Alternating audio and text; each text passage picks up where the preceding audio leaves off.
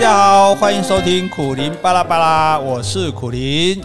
Hello，各位听众们，大家好，我是 Jessie。好，今天我们夫妻呢要为大家共同推荐一本书，叫做《我想看你变老的样子》。哎，我其实不想看你变老的样子，可是一定会的。如果活得够久的话，可是你在我的心目中，你永远是这样青春永驻。其实那只是表象面相而已，但是我的心一样是，我想就是还是一样吧。可是我只要我只要看表象就够了。哦、那你 我是一个变老的比我还快耶。对，所以你不用担心，不管怎样，我都会比你老十岁的，我一定比你老哈。那这个邓惠文医师哈，我跟你讲一件，我现在跟你坦白。好，好，你说。我跟邓惠文医师怎么了？私下。去过咖啡厅哦，没有关系呀，下次带我去就好了。欸。没有，但是我们也不是去喝咖啡，是我们有一次去上完节目，那时候是我第一，应该是第一次见到他。上完节目的时候，到那个电视台附近，我进去买一杯咖啡，然后他也进去买一杯咖啡，我们都是要外带的。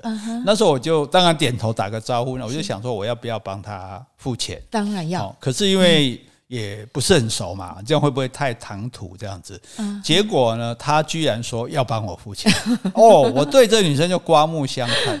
很好，对，因为我觉得这是这就是一个有自信的女生，你知道吗？她就觉得说，哎，不像很多女生说，哦，好像就应该要男生付钱，或者应该各付各的，她就很自然就说，哎，她要帮我付，我当然没有接受啊，对不对？我们这个我们老派绅士嘛，哈，但是我我这个让我这是她对我我给她给我的第一印象就对了，所以这个女生是蛮不错的哈，这种就是我心目中觉得很赞的这种很强人女强人。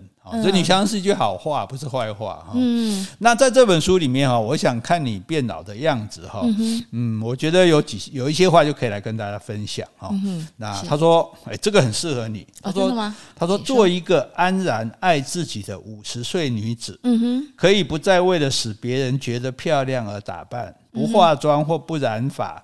宽松纯棉跟凉纱，运动鞋和厚背包，嗯、也可以高兴打扮，想让自己看起来像是美丽的五十岁，嗯、拥有心态与外形整体的自在，而不是披挂着更适合女儿的东西，嗯、然后诉说着我不想看起来像我的年龄啊。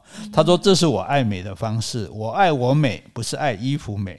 认真走过生活，真实样貌就是我心我思的展现。嗯，我不服从年龄。”的限制哈，硬是要穿的年轻，好，那可能是自信，也可能是无法接受变老，不服侍主流的女体美感，这个才是解放。嗯，他说你可以说我过时，但是对我而言，针对年轻女子样态而设计的衣服，对我而言才是过时。我的时尚是现在，是未来，是我的中年，是我的老年。不晓得作为同样五十岁女生的你有什么看法呢？嗯、我觉得邓医师写的很好，嗯，就是看得出来她是一个非常有自信的女生。那我觉得，嗯，其实就是什么年龄该做什么打扮，这好像很早以前就听人这么说。但是我也觉得说，我喜欢这种打扮，我不晓得是不是因为我年龄的关系喜欢这种，还是就是说我本身。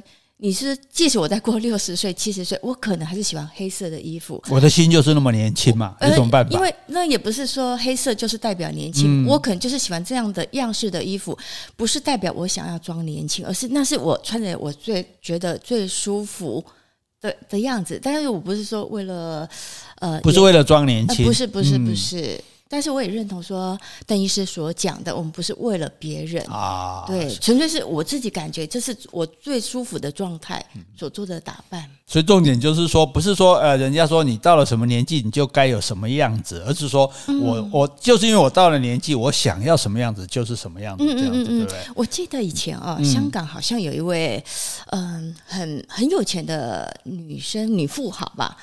他的外号叫小甜甜，嗯，他就是好像先生好像被绑架，对对对对，但是他好像到年龄六十多岁，他还是打扮的非常的那种像小甜甜一样子，对对对，很可爱，两个辫子这样。对，但是我觉得我不会去评评判他这个人，因为他可能他就是他的心境，他想要做这样子，嗯，去去诠释他自己，我觉得也 OK 也无妨。嗯，对。所以，所以就是不用在乎别人怎么想就对了。嗯，我个人是比较、嗯、年纪大的好处就是不用在乎别人怎么想。对。所以，另外他也说了一些话，他说：“我相信有太多东西哦，比青春美貌重要。”嗯，他说：“我周遭的朋友大多是专业工作者，比较强调知识跟心灵。嗯，所谓颜值呢，并没有那么受重视。嗯，哦偶尔遇见一两位旧事，看起来比其他人年轻十来岁，我也会投以羡慕的眼光，心想 像这样也很好。对呀，哎，不就不过仅此而已了啊！当大家开始交谈，那些外在全都不重要了。嗯，哪一个正常的朋友会敢会把目光停留在脸的表层呢？对，我们不再看见表面，而是看见心里，专注于每个人的经历，津津有味的分享思考与感受。到了中年，如果除了外貌就没有别的价值，那岂不是很可怜吗？嗯，有人说，虽然我五十岁了，还是想寻求感情跟另一半。这个这个好像在讲你呢，哈啊，真的吗？对啊，你就是看起来比其他人年轻十几岁啊，对，每个人都说你是我女儿啊，对。哎呀，这这 没有，我也没那么老，对，我看对，但是你看起来就是死，你这逆龄，这是好像倒着长回去的这样子哈，所以这个一定会让别的女生羡慕嘛，对，所以我告诉各位听众一个秘密，每次我们家杰西要出门，我都叫她不要太打扮。虽然他也没有很打扮，说不要太打扮，不要穿太漂亮，要给别人留一点余地。不要这样讲，不要这样讲。不是、啊，会有些人会就比如同年龄的人嘛，你像你也有朋友跟你一起出去，人家店员直接说：“那你妈妈、哦，对，你们母女哦，这样哦。”那所以，那你觉得对于那个看起来不年轻、没办法看起来年轻的这些女生，你会给她什么建议呢？嗯。我觉得邓医师讲得很好。我们喜欢一个人，跟他相处，其实并不是他外表显现的什么样子，是年轻或者说会打扮，而是在谈话中觉得说他很懂我，他很温暖，我跟他有共同的价值观。我讲什么，或者他讲什么，我们都能够互相的体会。我想这是成为朋友里面最大的关键。那个外貌的话，其实只是邓。针对于就是说，可能刚认识的时候，会觉得哦，这个人长得蛮年轻的，不符合他年龄，诶，或者说，诶，他外表很吸引人哦，就仅此而已。真正能够成为朋友的，一定是能够内心那一块，你是可以互相接触，而且。互相觉得非常欣赏的，嗯，就光比如说你虽然很好看，我也不能整天只看着你，对不，对，我们也是，嗯、我们也是要讲话嘛，聊天嘛，对，不对？谈心，对不对？那如果心是没有的、空的、不通的，那光看也没有用啊。对呀，嗯，对对对。好，所以好，那各位有没有觉得比较好过一点呢？啊？好，那我另外讲一个，就是呃，我记得你到高雄来的时候，最不适应的一点呢，哦，就是被人家叫姐。哦，姐 姐姐，好，有的还叫大姐，哦，洪大姐，对，所以谁是你大姐啊？对，对我听我不要，我记得你那时候觉得蛮不爽的，对，可是哎，很多人还被叫阿姨嘞，对不对？哦，被叫姐都还不爽这样子哈。那可是男人被叫哥，没有人不爽。对啊，对，对，大哥是一种尊称啊，或者是哥，对，然后就哦，什么都都好。所以这个邓惠文在书里面有写到，嗯，他说。总之呢，男人就高兴被看大，女人就愿意被叫小。哦，就算是年纪差不多，也宁可被叫梅，不叫姐。啊，我听过一个，我听过一位阿桑说，他始终去一家市场买菜，然后那个市场其实也不是菜特别好或特别便宜啊，就是因为那些卖菜阿桑都会叫说阿妹 阿妹，你要买什么？他就觉得哦，很想去，很高兴。对对对，那那所以这种微妙的心态哦，就是有。就是他出自一种价值观，就等于说年轻是女人最大的资产啊，所以就流露了说，女性在跟男性相对的时候，就会缩小自我，收敛身世，哈，尽量是。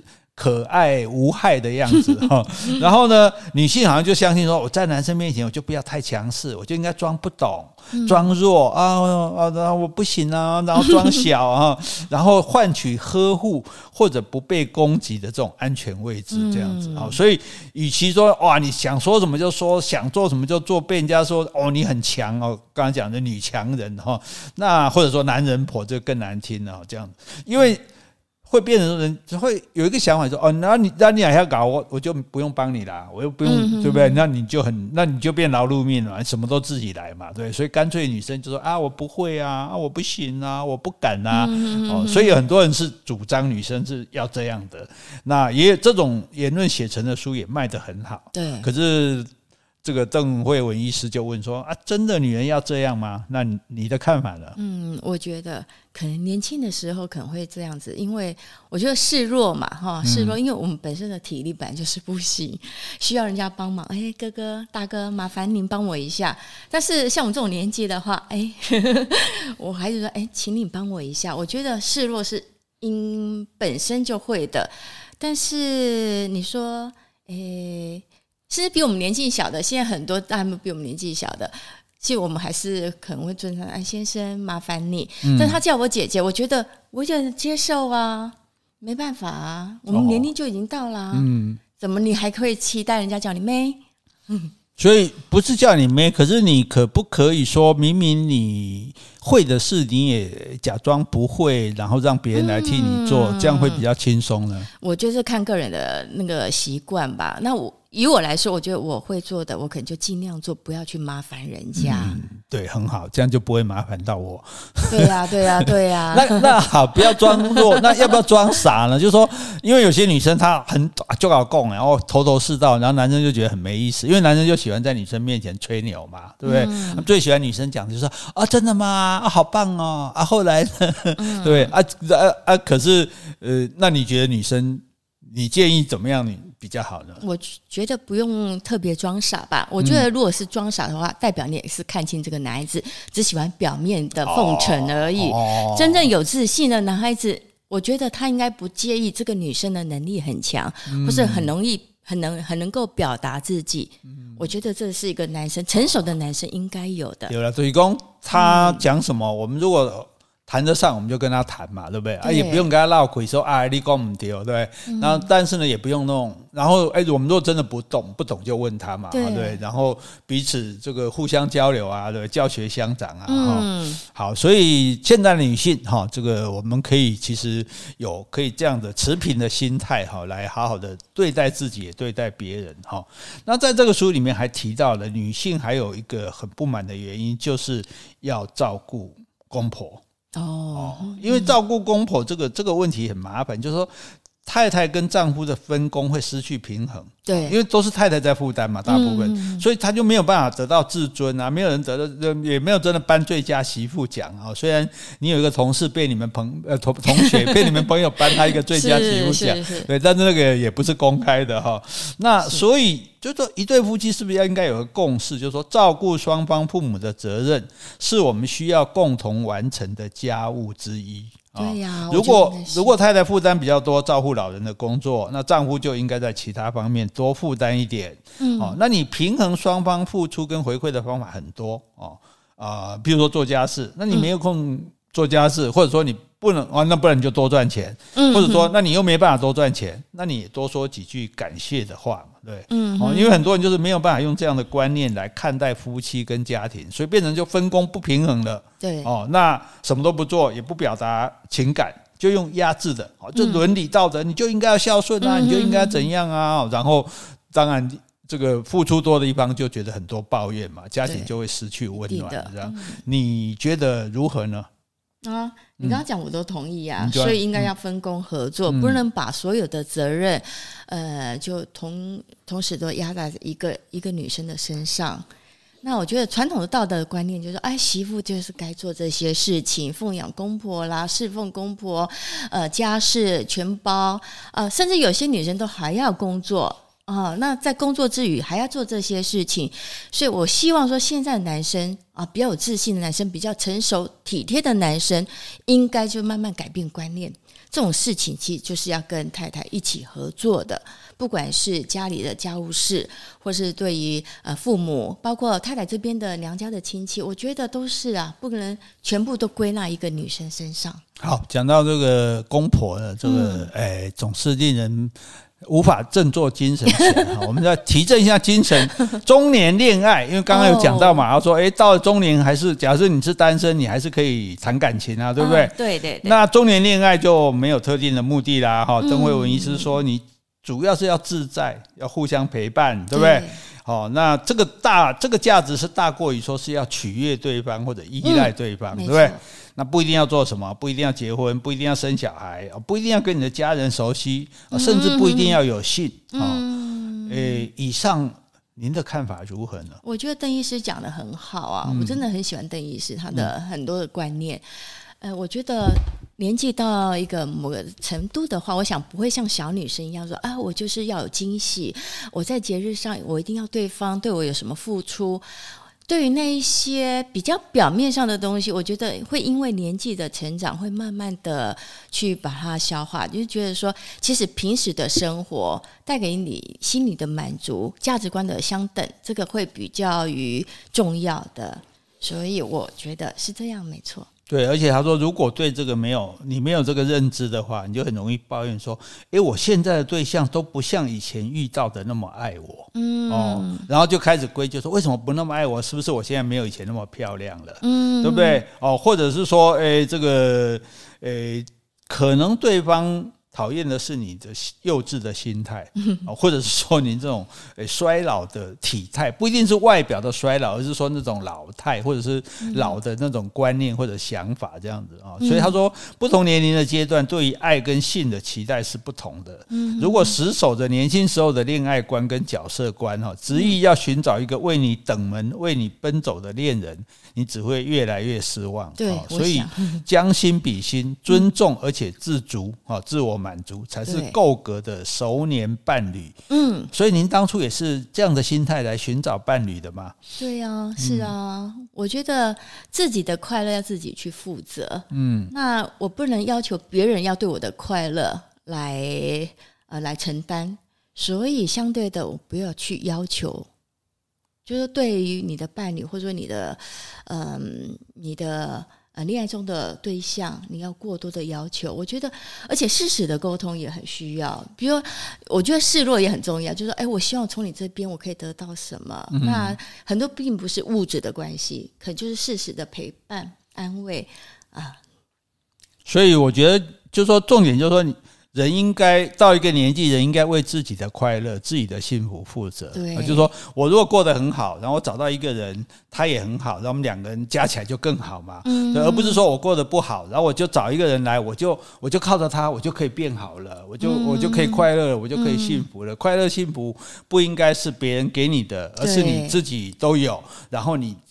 然后跟另外一个也有的人，那你们去创造更多的幸福快乐，嗯、对不对？哈，万一你如果没有的话，嗯、你千万不要从你对方的身上一定要求到这样快乐满足。嗯、我觉得你自己要想办法解决你心理上的需求。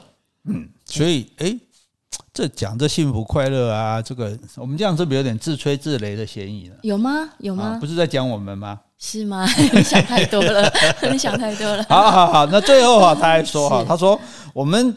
我们现在不讲说要做自己嘛，对不对？嗯。可是做自己哦，就难免惹人讨厌。